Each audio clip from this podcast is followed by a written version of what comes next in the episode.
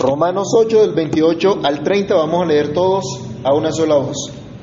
Y sabemos que a los que aman a Dios, todas las cosas les ayudan a bien. Esto es a los que conforme a su propósito son llamados. Porque a los que antes conoció, también los predestinó para que fuesen hechos conformes a la imagen de su Hijo, para que Él sea el primogénito entre muchos hermanos.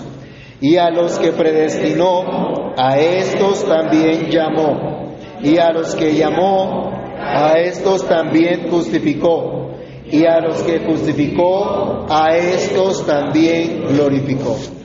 Oremos, amantísimo Dios y Padre que estás en los cielos, en el nombre de nuestro Señor Jesucristo te damos gracias por permitirnos una vez más acercarnos a ti, a tu palabra. Te rogamos que nos des tu favor, tu gracia, tu sabiduría, para que a través de tu palabra seamos edificados, seamos fortalecidos, seamos exhortados, Señor.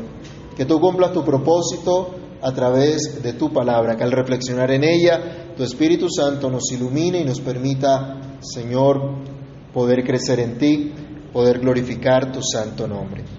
En Cristo Jesús te pedimos todas estas cosas, te damos muchas gracias. Amén. ¿Pueden tomar asiento, hermanos? Nicolás, ¿le subes un poquito el volumen? Por si alguno, por si acaso alguno le quedara duda respecto a la declaración del verso 28 que vimos la semana pasada, el apóstol Pablo continúa afirmando en estos siguientes versículos todo lo que Dios ha hecho para que a los que le aman todas las cosas le ayuden a bien. Lo ha hecho desde antes de la fundación del mundo y lo hará hasta el fin del mundo en beneficio de aquellos que conforme a su propósito son llamados. Aquellos que por su infinita gracia fueron escogidos en Cristo. En estos cortos versículos encontramos una plenitud de doctrina, doctrina que para muchos ofende, pero que para otros es un bálsamo. Y quiera Dios que para todos los que estamos hoy aquí, esta doctrina sea un bálsamo también para nuestras almas. Quiera Dios que podamos nosotros descansar en su soberana gracia con la cual nos ha favorecido y entendamos realmente nuestro propósito que comprendamos nuestro llamamiento y podamos entonces actuar en consecuencia. La carta a los romanos definitivamente está llena de instrucción, de doctrina para el desarrollo de la iglesia, para la vida de la iglesia y para la unidad de la iglesia. Unidad que muchos entienden muy mal buscando una mezcolanza de ideas, un revoltijo de ideas acerca de la unidad, con formas de pensar que están alejadas de Dios, que no importa lo que la gente piense, bueno, si cree que Dios existe, bueno, venga para acá. Y todos somos hermanos y todos somos hijos de Dios. Muchos buscan la unidad con mentiras.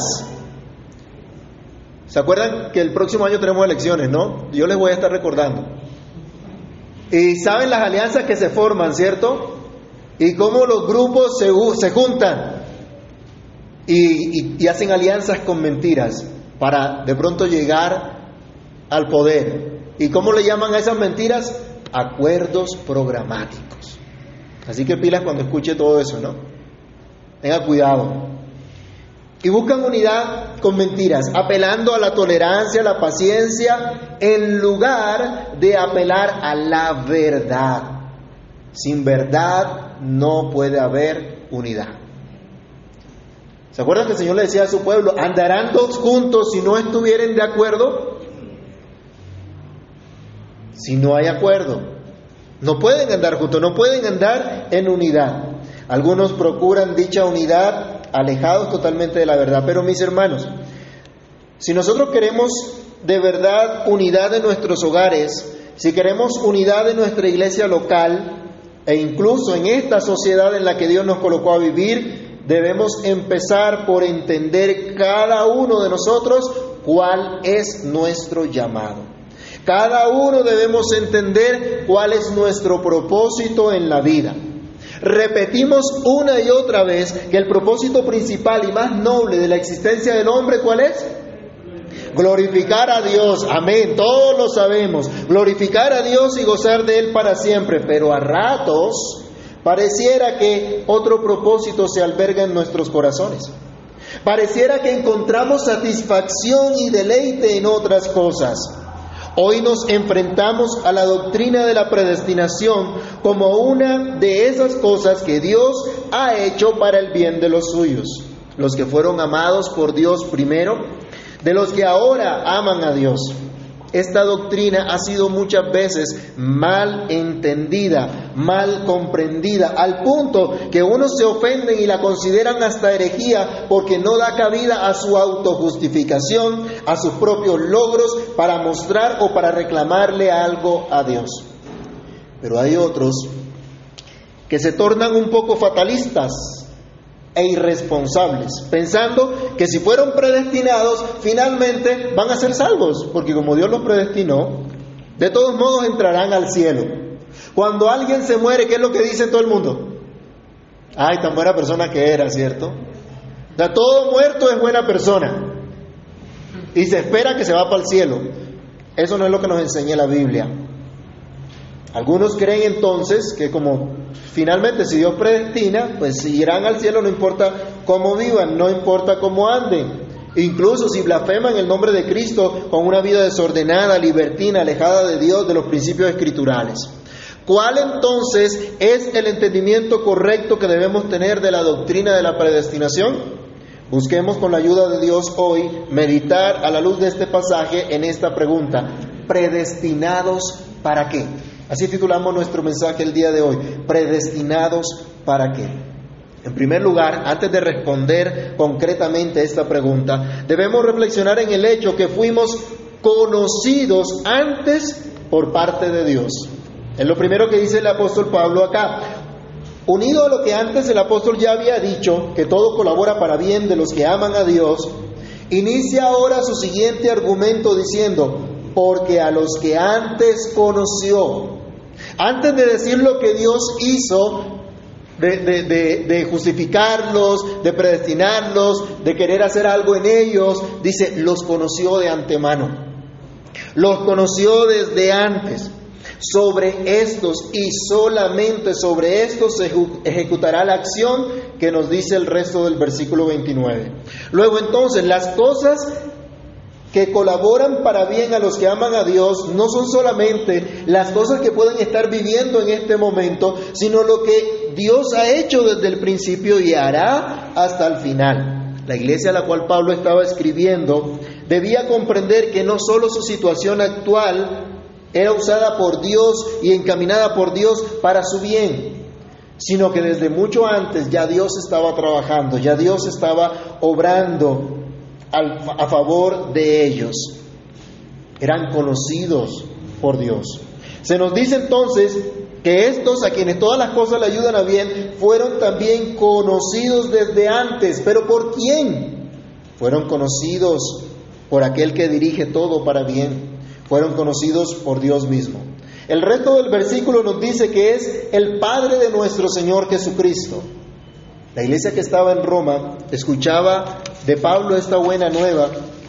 Esta iglesia ya había sido conocida de antemano, de antes, por Dios mismo.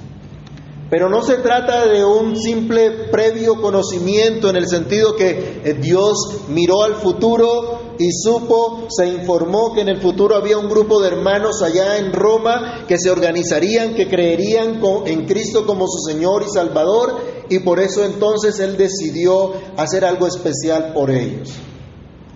Este previo conocimiento implica que si, lo, miramos de esa manera, si miramos que simplemente Dios vio en el futuro quiénes iban a creer y por eso decidió hacer algo especial con ellos, implicaría que el Señor como tal depende de una decisión que tome el ser humano para actuar en consecuencia. Que Dios depende de lo que usted y yo hagamos para entonces Él sí actuar. ¿Le parece que si Dios depende de nosotros, seguiría siendo Dios? No, no seguiría siendo Dios, porque había algo que lo restringe. Y falsamente algunos hermanos han tenido esta idea equivocada que Dios depende de las decisiones que nosotros tomemos para poder Él actuar. Aquí no se nos dice que Dios esperó a que creyeran los hermanos que estaban en Roma, sino que Dios los conoció desde cuándo? Desde antes. Desde antes Él los había conocido. ¿Se acuerdan cuando el Señor llama a, Felipe? Cuando se lo presentan, ¿qué fue lo que le dijo? ¿Mm? Que cuando él todavía estaba allá en la higuera, ya él lo había visto. Y el hombre se asombró y dijo, Señor, tú eres el Hijo de Dios. Porque Cristo ya lo había visto, Cristo ya lo había conocido. Por cierto, Dios no es como algunos dicen, un caballero que toca a la puerta de tu corazón para que le abras y le permitas entrar. Dios es el Todopoderoso que quebranta el corazón endurecido con su poderosa palabra, quien cambia el corazón de piedra por uno de carne. Vayamos a Ezequiel capítulo 36, versículo 26. ¿Qué es lo que prometía el Señor hacer con su pueblo? Ezequiel 36, 26. Alguien que lo lea fuerte, por favor. Os daré corazón nuevo y pondré espíritu el corazón de piedra, y un corazón de carne. ¿Dios le pidió permiso al pueblo para quitarles el corazón de piedra? ¿Para cambiárselo? ¿Le dijo, ábreme la puerta de tu corazón y te doy un corazón nuevo? No, Dios dice, yo te lo voy a cambiar. Él es Dios. Él es soberano, Él hace en el cielo y en la tierra como Él quiere y no hay quien detenga su mano y le diga qué haces. Entonces ese previo conocimiento de Dios del que nos habla Pablo no consiste en que vio el futuro y como vio que algunos iban a creer, entonces sobre eso quiso actuar. No, Dios, él mismo actuó desde el principio. Y este previo conocimiento de Dios es más un conocimiento íntimo de parte de Dios. En la Biblia, el término para conocer, en la gran mayoría de los casos, se nos habla de una relación íntima. Veamos un ejemplo. Génesis capítulo 4, versículo 1. Se nos habla de una relación muy personal, muy cercana, que por supuesto implica deleite, implica gozo. ¿Qué dice Génesis 4.1? Conoció a su mujer Eva, la cual concebió y dio a luz, Caín y dijo, por voluntad de Jehová he adquirido varón. ¿Qué entendemos entonces cuando dice que Adán conoció a su mujer? ¿Era que nunca la había visto? No, está diciendo, tuvo relaciones con su mujer y producto de esas relaciones sexuales con su mujer nació su hijo. Y habla este conocer, esta cercanía, esta unión, esta intimidad. Y Dios también en la relación con su pueblo habla de esa cercanía, de, esa, de, ese, de ese conocimiento muy personal. No solo Dios vio a los suyos desde la eternidad pasada, sino que los amó se deleitó en ellos. Varias referencias en la Biblia nos hablan de esto. Un ejemplo también veamos en Jeremías capítulo 1, versículo 5. ¿Se acuerdan del profeta llorón? Del profeta que decía, ay Señor, me van a matar, ay Señor, cada vez que hablo tengo problemas. Bueno, a este profeta Dios le dice algo muy especial. ¿Qué fue lo que le dijo? Jeremías 1.5.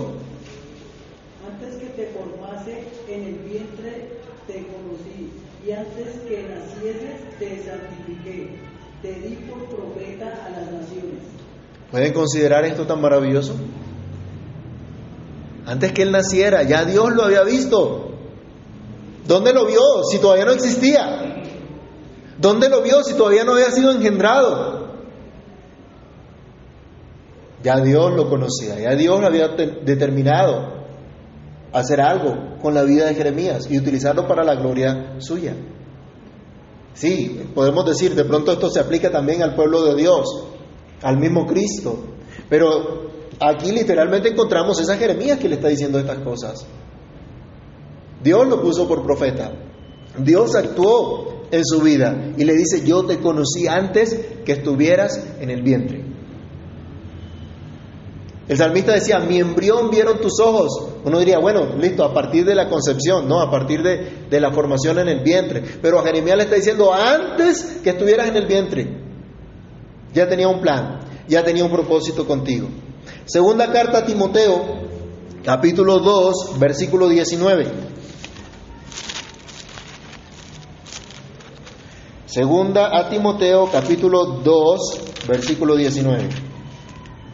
Pero el fundamento de Dios está firme, teniendo este sello. Conoce el Señor a los que son suyos, y apártese de iniquidad todo aquel que invoque el nombre de Dios. ¿Conoce el Señor a quién? A los que son suyos. Y debemos ver acá, entender acá, este conoce el Señor a los que son suyos. Dios sabe quiénes son suyos, pero no solo tiene ese conocimiento intelectual, sino que Dios manifestó su amor, quiso amar a esos, quiso deleitarse en estos que Él tomó como suyos. Y también veamos 1 Corintios capítulo 8, versículo 3. Primera carta a los Corintios, capítulo 8, verso 3. Pero si alguno ama a Dios, es conocido por él. Si alguno ama a Dios, es conocido por Él, está siendo conocido por Él, permanentemente es conocido por Dios. Podemos decir permanentemente es objeto del deleite de Dios.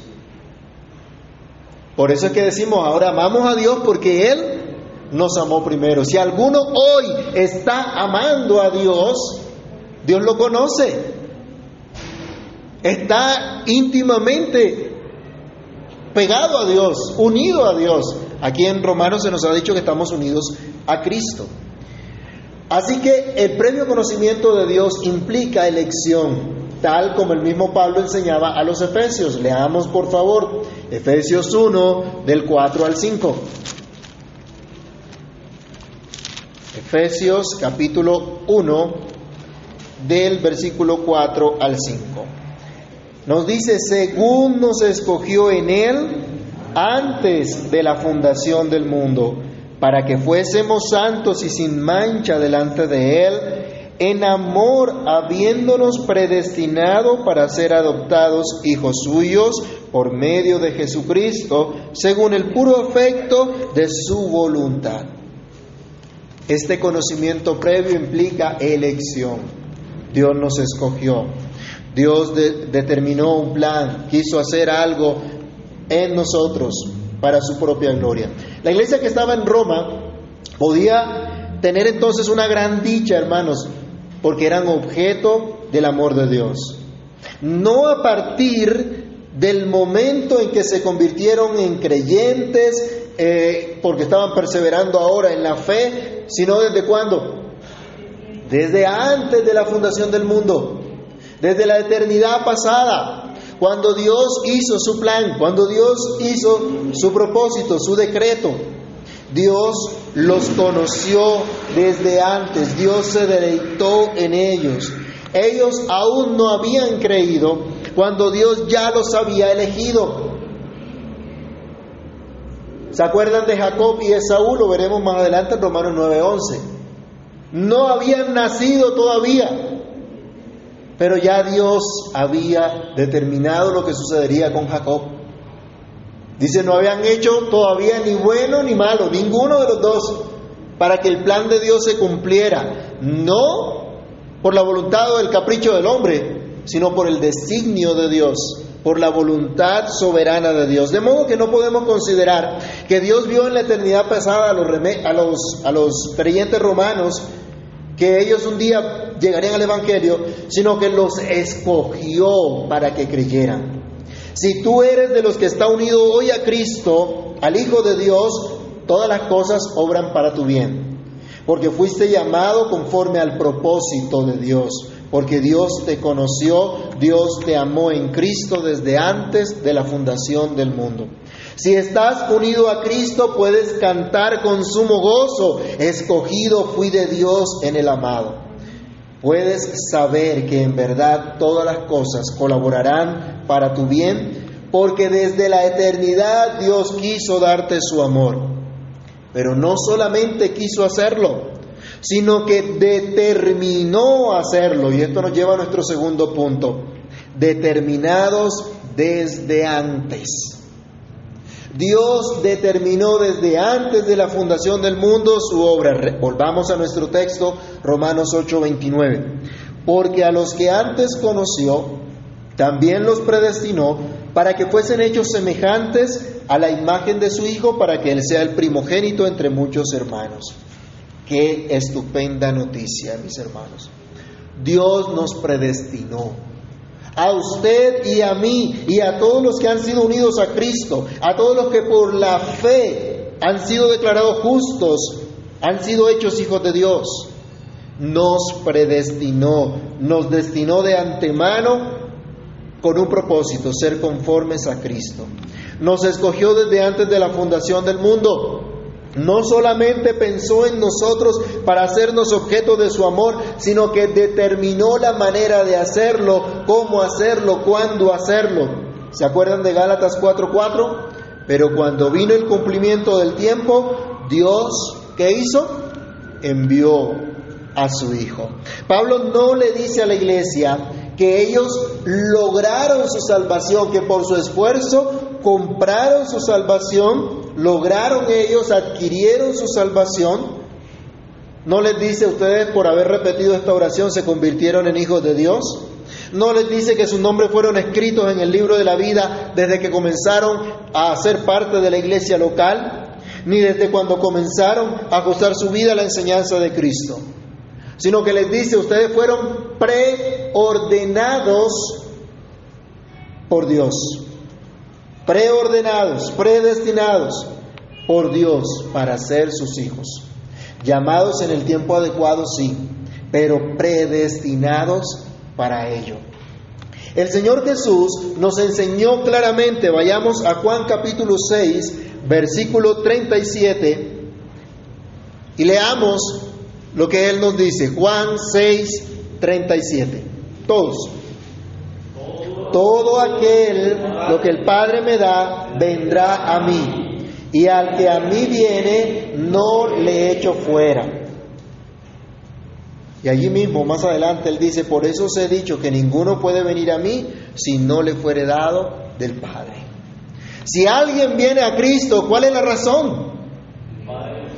Porque Dios lo está trayendo. Porque es Dios quien lo trae. De manera natural nosotros no buscamos a Dios. Dios apareja muchas situaciones y de diferentes maneras cada uno de nosotros llegamos al Evangelio. Pero es Dios trayéndonos, es Dios convenciéndonos, es Dios el que obra. Y miren lo maravilloso que nos dice, si alguno viene a Él, Él no le echa fuera. Él no lo va a rechazar. Si tú vienes a Cristo, Él no te va a rechazar. ¡Qué buena noticia! Pero tú vienes a Cristo porque Dios te trae, porque el Padre te trae. No venimos con una pistola aquí atrás, ¿sí o no? ¿O a, cuál de ustedes le pusieron la pistola? ¿El pastor o, los ancianos o, o, los hermanos fueron allá a ponerle la pistola? Se me va para la iglesia hoy. Venimos a adorar a Dios. Venimos a servirle con corazón sincero. Porque Él nos salvó, porque Él nos amó, porque Él tuvo misericordia de nosotros. Nadie puede venir a Cristo si el Padre no le trajere. Luego entonces el apóstol Pablo, en total consonancia con la enseñanza de nuestro Señor y Salvador Jesucristo, nos dice que Dios nos ha conocido de antemano, Dios activamente determinó salvarnos y hacernos sus hijos. Venimos con todo nuestro corazón, nos acercamos sinceramente porque Él nos conoció, porque Él nos predestinó, Qué maravilla es esto, hermanos. Qué maravilla es que el Señor nos ame de esta manera. Él quiso hacerlo, determinó hacerlo y lo hizo. ¿Cómo, cómo entender entonces, o más bien, cómo no entender entonces que todas las cosas nos ayudan a bien? ¿Cómo no confiar en aquel que planeó nuestra salvación y nos llamó a su debido tiempo para que la disfrutemos? ¿Cómo no amar la iglesia de Cristo a la cual fuimos unidos? ¿Cómo no procurar, hermanos, la unidad basados en la verdad? Pero titulamos nuestra reflexión predestinados para qué? Y este es nuestro tercer punto. Leamos otra vez Romanos 8:29. Porque a los que antes conoció, también los predestinó para que fuesen hechos conformes a la imagen de su Hijo, para que Él sea el primogénito entre muchos hermanos. No, no solo debemos leer que fuimos predestinados, sino entender el propósito de dicha predestinación. Algunos se quedan solo en la palabra predestinados. Fuimos predestinados. Dios nos salvó. No importa cómo vivamos, somos salvos. Salvo siempre salvo. Alguna secta por ahí, eh, ese era su eslogan. bueno, el que es salvo en verdad para siempre es salvo. Pero esto lo utilizaban para, no importa cómo viva, eh, usted siempre será, será salvo. Aquí se nos dice, no solo fuimos salvados o no solo fuimos predestinados para ir al cielo. Los fatalistas simplemente se cruzan de brazos para ver qué pasa, para ver qué sucede y no participan activamente de su llamado. Y algunos hasta no creen que haya llamado alguno. Pero los que aman a Dios, aquellos a quienes todas las cosas les ayudan a bien y solo estos conocen que fueron llamados por ese decreto de elección, por ese decreto de predestinación de parte de Dios, con un solo propósito, ser hechos conformes a la imagen de Jesucristo, el Hijo de Dios. Vivimos para la gloria de Dios y la gloria de Dios está en Jesucristo. La gloria de Dios se nos manifestó en Jesucristo. Dios habló a los padres de muchas maneras, pero en este último tiempo nos habló por medio de Jesucristo, la imagen misma de su sustancia y por quien sustenta todas las cosas. ¿Pueden ustedes imaginar, hermanos, que la gloria de Dios está sobre nosotros? En algunas iglesias pensaban que la gloria de Dios era sentir una presencia especial, sentir un cosquilleo, un fuego, un ardor o tumbada al piso o cualquier otra cosa. La gloria de Dios es la imagen de Cristo en usted y en mí. Porque Cristo es la imagen del Dios invisible. Y cuando usted y yo mostramos la imagen de Cristo, mostramos la misma gloria de Dios. ¿Se acuerdan de Moisés cuando bajaba del monte con el rostro que le resplandecía? ¿De qué nos habla? Nos habla de esa gloria de Cristo, del mismo Cristo en nosotros. No fuimos hermanos predestinados simplemente para ir al cielo sin importar la forma como vivamos ahora. Fuimos predestinados no para ser orgullosos en cuanto a nuestra predestinación. Yo soy un elegido. Yo soy un escogido de Dios. Lo cantamos y nos gozamos en ello, pero no somos orgullosos. Ah, el Señor a mí sí me escogió, pero al vecino no. Nosotros sabemos si somos escogidos por la fe que tenemos. Los demás, Dios sabrá cuándo los va a llamar. No nos corresponde eso a nosotros. No podemos ser perezosos para seguir la corriente de este mundo, para pensar como piensa este mundo. Ojo, cuando lleguemos al capítulo 12 vamos a ser confrontados con esto, ¿no? Que nos presentemos a Dios todos los días y que no nos mezclemos en la forma de pensar del mundo. No podemos, hermanos, decir que somos predestinados y estar educando a nuestros hijos como los educa el mundo. No podemos decir que somos predestinados para deleitarnos en los placeres del mundo en lugar de deleitarnos en Dios. Y decir, finalmente fuimos escogidos, fuimos predestinados, así que de todos modos iremos al cielo. Y como no es por gracia, perdón, como no es por obra, sino por gracia, como no es por obra, sino por fe, entonces no hay problema en cómo se ande. Si tú eres de los que piensa de esta manera, no has entendido el Evangelio. No has conocido la gracia de Dios y no tienes evidencia alguna en tu vida de ser un hijo de Dios.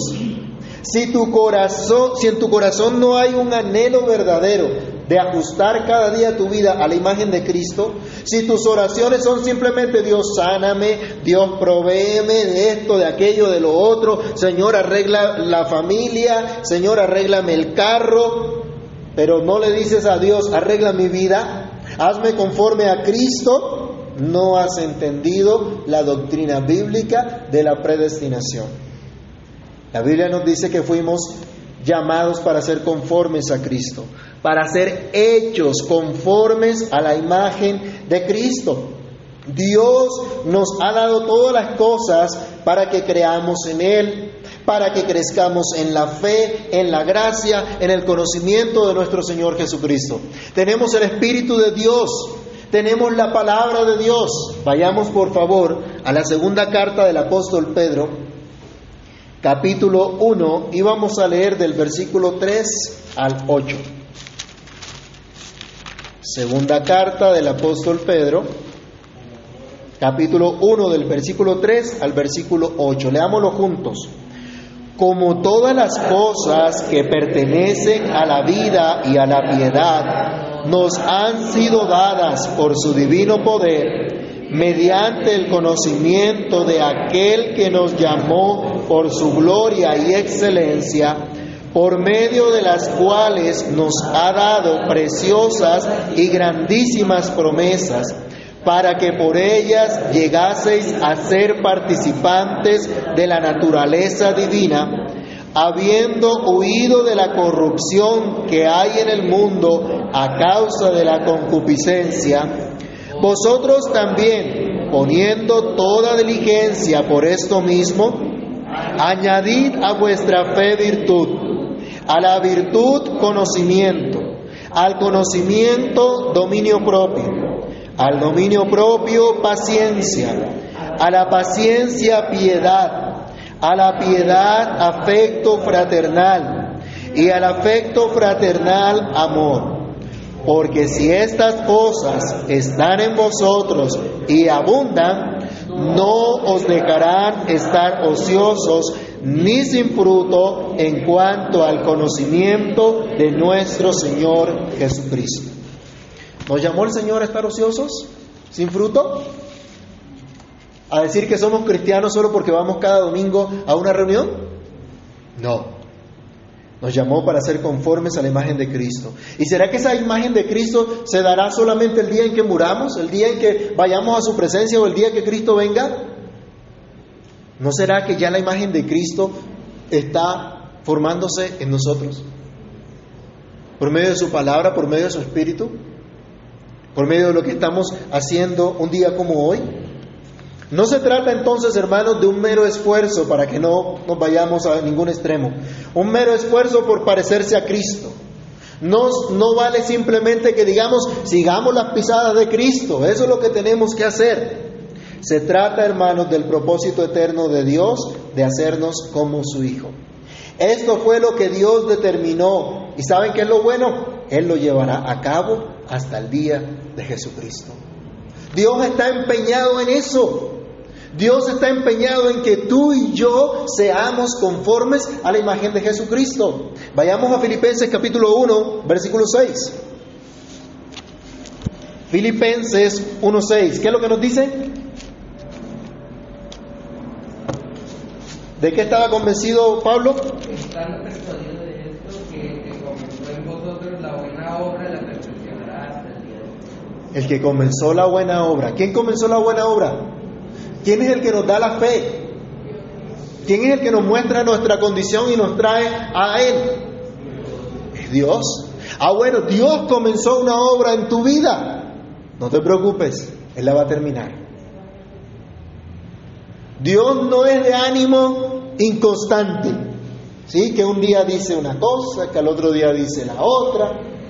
A veces nos levantamos alegres y queremos hacer esto y aquello y lo otro, y al día siguiente ni nos queremos levantar. No, Dios no es así. Dios es distinto. Dios determinó hacer algo. No te dejaré, no te desampararé hasta que haya hecho contigo lo que te he dicho. Podemos descansar en esa promesa, en esa verdad. Él lo va a hacer. Segunda Tesalonicenses también, capítulo 2, versículo 13. Segunda carta a los tesalonicenses, capítulo 2, verso 13. Por lo cual también nosotros, sin cesar, damos gracias a Dios de que cuando recibiste la palabra de Dios que oíste de nosotros, la recibiste como no como palabra de hombre, sino según es en verdad la palabra de Dios. ¿Que qué hace? La cual actúa en vosotros los creyentes. Qué buena noticia. Por eso es que necesitamos predicar la palabra de Dios. Por eso necesitamos estudiar la palabra de Dios, porque ella es la que va a actuar en nuestro corazón. Solo la palabra de Dios. Nosotros podemos aconsejar, podemos advertir, podemos hablar, pero solo la palabra de Dios es la que actúa, es la que obra. Por eso aquí no nos podemos colocar a inventar un, espectáculo, a montar un show. Tenemos es que dar la palabra de Dios, porque esa es la espada del Espíritu, porque es la obra de Dios. Así que mis hermanos, Dios está encaminado, Dios está, eh, eh, se, ha, se ha propuesto hacer esto en nosotros. Ese es el trabajo del Espíritu de Dios, como vimos en los versículos 26 y 27 también de este capítulo. Dios se propuso moldearnos, conformarnos, ajustarnos, hacernos acorde a la imagen de su Hijo Jesucristo. La imagen de Dios en el ser humano quedó totalmente estropeada por causa del pecado, pero solamente en Cristo somos restaurados. Y es solamente en Cristo que fuimos escogidos. Es solamente en Cristo que fuimos predestinados. Es solamente en Cristo, como veremos enseguida, fuimos justificados. Es solamente en Cristo en quien debe estar puesta nuestra mirada. Hebreos 12.2 nos recuerda, puesto los ojos en quién? En Jesús, el autor y consumador de la fe. No solo el día que vayamos al cielo, sino desde ya estamos siendo hechos conformes a la imagen de Cristo. La iglesia que estaba en Roma, la iglesia a lo largo de la historia, nuestra propia comunidad local hoy y todos aquellos que en todo lugar invocan el nombre del Señor fueron llamados a ser hechos conformes a la imagen de Jesucristo. ¿Con qué propósito? Para que Cristo tenga en todo la preeminencia. Y esto me encanta, hermanos, porque no descansa en nosotros y no busca la gloria de nosotros. Algunos dicen muy románticamente que el Señor me salvó, Él vino a salvarme. ¡Qué alegría! El Señor vino a salvarme. Sí, podemos regocijarnos, es cierto. Pero el propósito o, o la meta de Dios no somos realmente nosotros. Es la gloria de Dios. Es la manifestación de la majestad de Dios. Así que esta predestinación no nos puede llevar al orgullo, sino simplemente a la adoración a nuestro Dios, a exaltar al Señor. Termina el apóstol Pablo este, este versículo diciendo, para que Él, es decir, para que Cristo sea el primogénito entre muchos hermanos. Si en algún momento consideró que todas estas maravillas de la gracia de Dios tienen un origen en el ser humano, con esta última frase el apóstol desbarata por completo tal consideración. La doctrina de la predestinación no tiene como centro al hombre, no es el hombre. A veces hemos entendido mal esto, ¿no? Ay, el Señor me ama. Al contrario, como cantábamos ahora rato, qué maravilla es que Dios me ame a mí. ¿Cómo es posible que Dios se haya fijado en mí y Dios haya querido amarme? Definitivamente es una maravilla. El centro no está en el hombre, sino en Dios. Y su propósito eterno de hacernos conforme a Cristo, de formar en nosotros la imagen de Cristo, lo que busca es precisamente que Cristo sea glorificado. Y cuando nos presenta esta figura de Cristo como el primogénito entre muchos hermanos, nos está diciendo varias cosas. Uno, que la preeminencia en todo la tiene quién. ¿Quién tiene la preeminencia en todo? ¿El pastor? Cristo. Colosenses capítulo 1, versículo 18, por favor. Rápidamente. Colosenses 1, 18. ¿De qué nos habla la figura del primogénito? Colosenses 1, 18. La cabeza del cuerpo que es la iglesia, el que es el principio, el primogénito entre los muertos, para que en todo tenga la preeminencia. Hay un corito por ahí que dice, en la iglesia la gloria es para Dios, ahora y por la eternidad. En mi vida la gloria es para Dios, ahora y por la eternidad. Realmente, hermanos, en todo le damos la preeminencia a Cristo. Buscamos en todas las cosas honrar a Cristo. En todo lo que hacemos, conscientemente estamos buscando honrar a Cristo. Desarrollamos nuestras labores, nuestro trabajo, la educación de nuestros hijos, los mismos quehaceres en nuestra casa para Cristo. Nos reunimos un día como hoy pensando en honrar a nuestro Salvador, en exaltar a aquel que murió en una cruz por nosotros.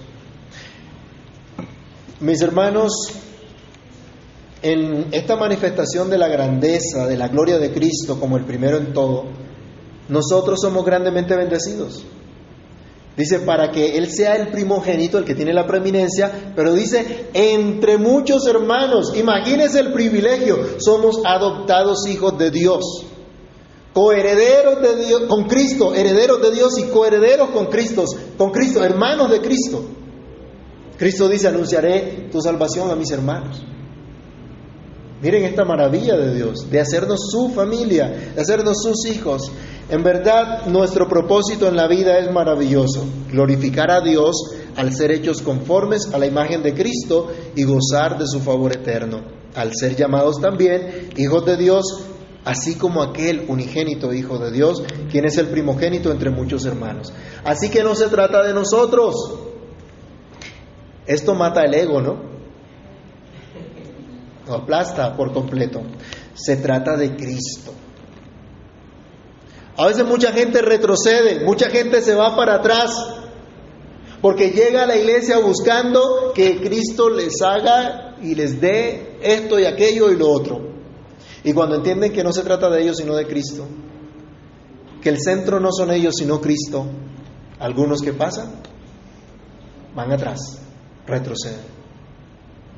Esa semilla de pronto cayó entre pedregales, crece pero sale el sol y ¿qué pasa? No tiene profundidad y se marchita. Pero la planta que Dios sembró, esa permanece, porque Dios la siembra en buena tierra. Así que no debemos buscar nuestra grandeza, ni la grandeza de nuestra comunidad local, de nuestra denominación, sí que se pelea por eso, ¿no? Y lo que llevamos tiempito en el Evangelio hemos visto unas cosas terribles por ese mal deseo. Pero no debemos buscar nuestra grandeza, sino la grandeza de Cristo. No debemos buscar nuestros discípulos, sino los discípulos de Cristo. No debemos buscar nuestra propia grey, sino la grey de Cristo. En la iglesia no estamos para sobresalir, para hacernos sentir, para darnos a conocer por una u otra cosa, para hacer relucir nuestros dones y talentos, para competir entre nosotros y ver quién hace más o quién tiene mejores capacidades. Estamos únicamente para mostrar a Cristo, para engrandecer a Cristo, para servir a Cristo. ¿Y qué tal, mis hermanos, si los que somos casados como parejas en nuestros hogares decididamente buscamos mostrar a Cristo en lugar de mostrarnos a nosotros mismos y echarnos flores a nosotros mismos o culpa los unos a los otros? Creo que habría unos cambios interesantes, ¿no? En nuestros hogares. Gran bendición. ¿Qué tal si en nuestra sociedad aportamos verdaderamente mostrando a Jesucristo cada día en lo que somos, en lo que vivimos, en lo que hacemos, en lo que decimos? No se trata de tu historia, ni de la mía, se trata de Cristo. Para eso fuimos escogidos.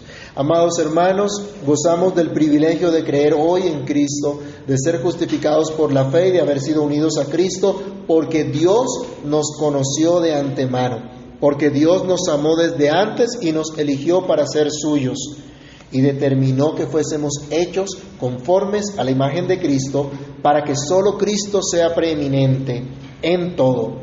Fuimos predestinados para ser como Cristo. La mentira de Satanás a nuestros primeros padres fue, serán abiertos sus ojos, serán como Dios una vez violen el mandamiento. Pero la verdad de Dios es que Él nos predestinó para ser como Cristo. Creamos a Dios, creamos a su palabra, consideremos lo que Dios ha hecho desde la eternidad. Gocémonos, hermanos, en saber que los que fuimos amados desde antes y que ahora amamos a Dios, todas las cosas colaboran para nuestro bien. Seamos agradecidos por esta predestinación que no se basó en nosotros, en nada que pudiéramos tener nosotros, sino en el libre y soberano amor de Dios con el que nos conoció de antemano. Meditemos entonces en el propósito de la predestinación, ser hechos conformes a la imagen de Jesucristo. Oremos. Amantísimo Dios y Padre que estás en los cielos, te damos muchas gracias Señor en esta hora por concedernos en tu misericordia esta verdad, esta palabra, esta reflexión. Que tu gracia sea sobre cada uno de nosotros, que tu Espíritu sea obrando en cada uno de nosotros para la gloria de tu nombre. Señor, sabemos que sin ti nada somos, que sin ti nada podemos hacer. Padre, permítenos entender este propósito con el cual nos has escogido de manera activa, nos has mostrado tu amor. Desde antes de la fundación del mundo, Señor, determinaste hacerlo para que seamos como Cristo. Señor, tú que comenzaste la buena obra en cada uno de nosotros, por favor, continúa haciéndola, continúa perfeccionándola hasta el día de Cristo. Danos la gracia de entender tu palabra, danos la gracia de conformarnos cada vez más de acuerdo a la enseñanza de Cristo. Señor, que tu Espíritu sea haciéndonos entender cada vez mejor tu enseñanza y que tu Espíritu sea capacitándonos, capacitándonos cada vez más para ejercer el dominio propio de tal modo que renunciemos a nuestros deseos egoístas, a nuestros deseos pecaminosos, con tal de agradarte a ti, de vivir para la alabanza de tu santo nombre. Te imploramos, Señor, que nos ayudes, que nos guardes, que hagas tu obra en nuestras vidas. Señor, que durante esta semana recordemos que fuimos llamados por ti conforme a tu propósito eterno para ser hechos conformes a la imagen de Jesucristo. Que tu propósito es hacernos como Cristo, Señor. Ayúdanos, por favor, a vivir de acuerdo a esta verdad, a regocijarnos en este hecho y en este propósito que tú has de cumplir perfectamente. En Cristo Jesús pedimos todas estas cosas y te damos muchas gracias. Amén.